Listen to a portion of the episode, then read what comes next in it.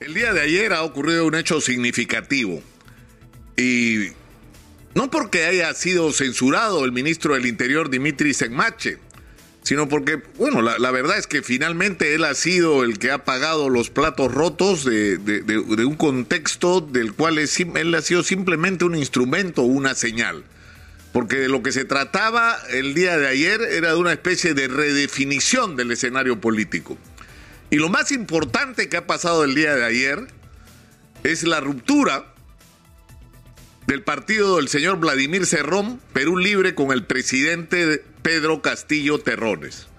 Una ruptura que se ha producido no por iniciativa del presidente, no porque el presidente, que recuerdan ustedes, dijo al comienzo que el señor Cerrón no sería ni portero de su gobierno y que terminó no solamente teniendo ministerios, sino dos, pues sino metiendo montones de gente en el aparato del Estado.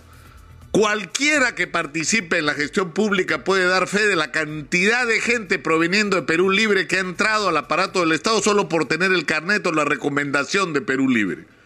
Y eso es una realidad que tiene que enfrentar hoy el presidente de la República.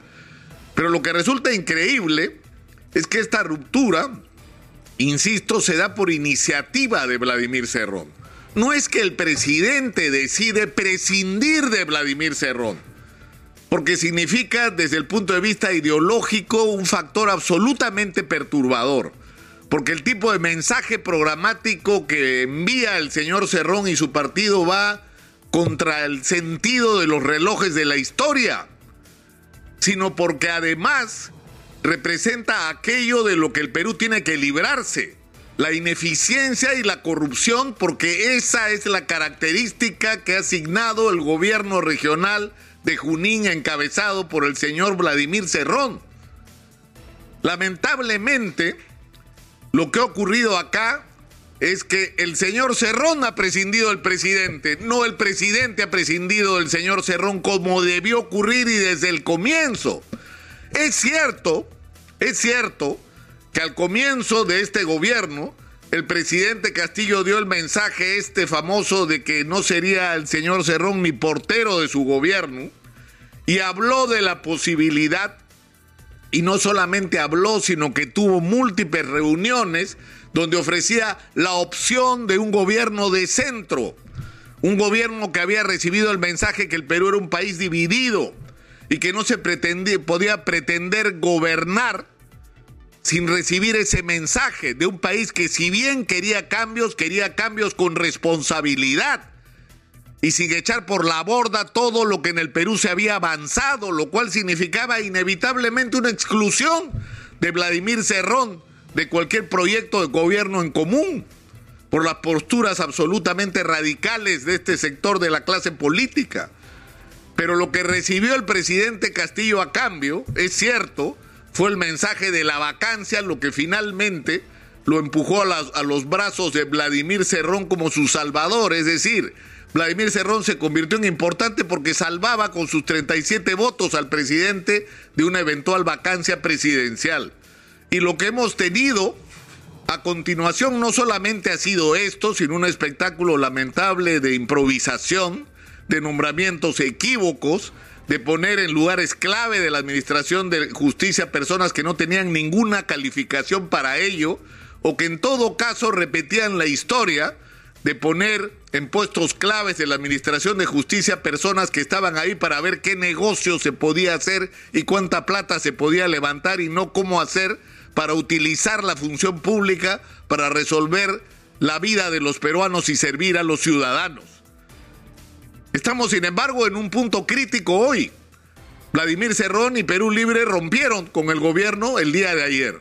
No solo porque el, el presidente fue en la práctica y en la realidad expulsado de Perú Libre, porque eso es lo que ha pasado. Pónganle el nombre que le quieran poner, pero lo que ocurrió es que lo echaron de Perú Libre. Un partido al que se asoció además por una razón que tiene poco que ver con los principios. El presidente Castillo lo que quería era ser candidato y no tenía partido. Él venía de Perú Libre, de Perú Posible, era un luchador social, pero no tenía partido. Tenía, es cierto, detrás suyo un enorme sector del magisterio que lo respaldaba y que podía garantizarle una campaña electoral con una amplia llegada a, diversos lugares del país, a importantes lugares del país.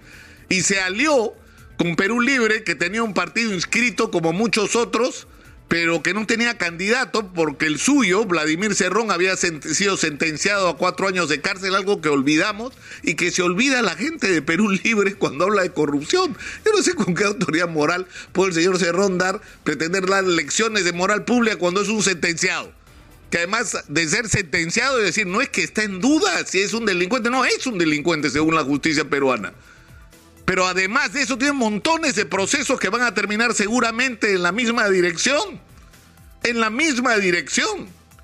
Entonces, estamos, hemos estado en, una situación donde, donde es ese tipo de compromiso es el que ha asignado lo que hemos vivido los últimos meses. Y las consecuencias las hemos pagado los peruanos eh, con el tipo de gobierno que hemos tenido que enfrentar.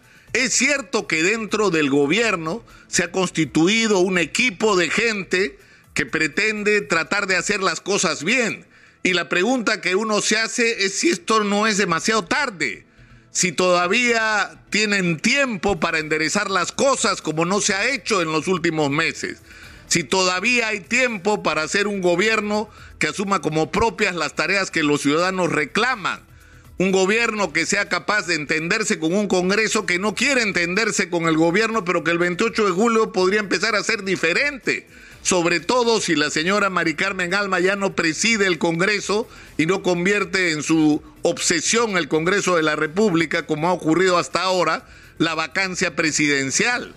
Vamos a entrar en semanas decisivas, porque lo que es cierto es que una presidencia del Congreso en manos de Alianza para el Progreso sería distinta a lo que tenemos hoy.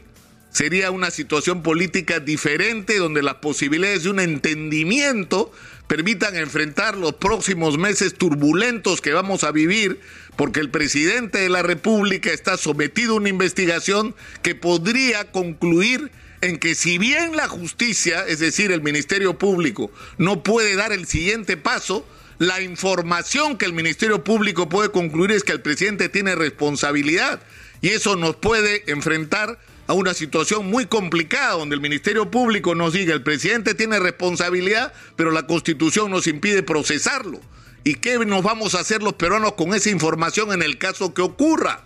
Es decir, vamos a estar enfrentados a una situación con mucha turbulencia en medio de una crisis que no termina pospandemia, en medio de una crisis mundial que significa la subida de precios de los combustibles y de los productos de primera necesidad y de la urea, y que por lo tanto va a significar y va a requerir entendimientos, concertaciones y políticas en común del Ejecutivo y el Congreso para que pase lo que pase en las altas esferas de la política, este país siga existiendo y este país siga teniendo respuestas a sus problemas más urgentes. Ese es el reto. Y es un reto en el cual tiene que haber una intervención. Yo no comprendo, sinceramente, cómo a estas alturas de la crisis no se convoca, por ejemplo, al acuerdo nacional no se abren espacios para que estos temas sean puestos sobre la mesa. ¿Por qué no se abren esos espacios donde sea posible discutir cómo vamos a hacer para enfrentar esta circunstancia tan compleja que nos ha tocado vivir como república? Donde una posibilidad es que el presidente tenga que irse. Entonces, ¿quién va a entrar? La señora Dina Boluarte, pero si la señora Boluarte también la quieren sacar. Y los congresistas pretenden que se vaya el presidente y la vicepresidenta y quedarse ellos cuando la constitución no lo permite. Es decir, estamos enfrentados a una situación, insisto, donde lo que va a ocurrir en las altas esferas o las noticias que nos van a venir de las altas esferas, lo más probable es que sean negativas. Pero necesitamos que el país siga funcionando. Y para eso es tan importante el concierto, el consenso sobre asuntos básicos que no pueden detenerse más allá de lo que pasa en las altas esferas de la política. Y en eso tenemos que estar todos comprometidos y el mundo empresarial tiene que cumplir un rol decisivo y por eso es que hay que abrir el espacio del acuerdo nacional. No es posible que nos sentemos a esperar entendimientos que hasta ahora han sido imposibles entre el gobierno y el Congreso de la República cuando el Perú necesita con urgencia esos consensos. Y por lo tanto hay que abrir espacios donde estos consensos sean posibles. Y en este momento en el Perú no existe otro espacio que no sea el del acuerdo nacional. Ojalá que esto sea posible, porque si no lo que nos espera no es solamente más del desorden y la confrontación que nos han dado cotidianamente los representantes de nuestra clase política, sino que los problemas más urgentes de los ciudadanos van a seguir sin respuesta. Y la paciencia de la gente tiene un límite. Y esto es algo de lo que no deberían olvidarse ni quienes ocupan Palacio de Gobierno ni quienes tienen un escaño en el Congreso. Porque si la gente pudiera decidir en el Perú en este momento, lo saca a todos. Porque esa frase de que se vayan todos no es broma, es el sentimiento de la inmensa mayoría de peruanos. Y no deberían olvidarlo cada día que se levantan y abren los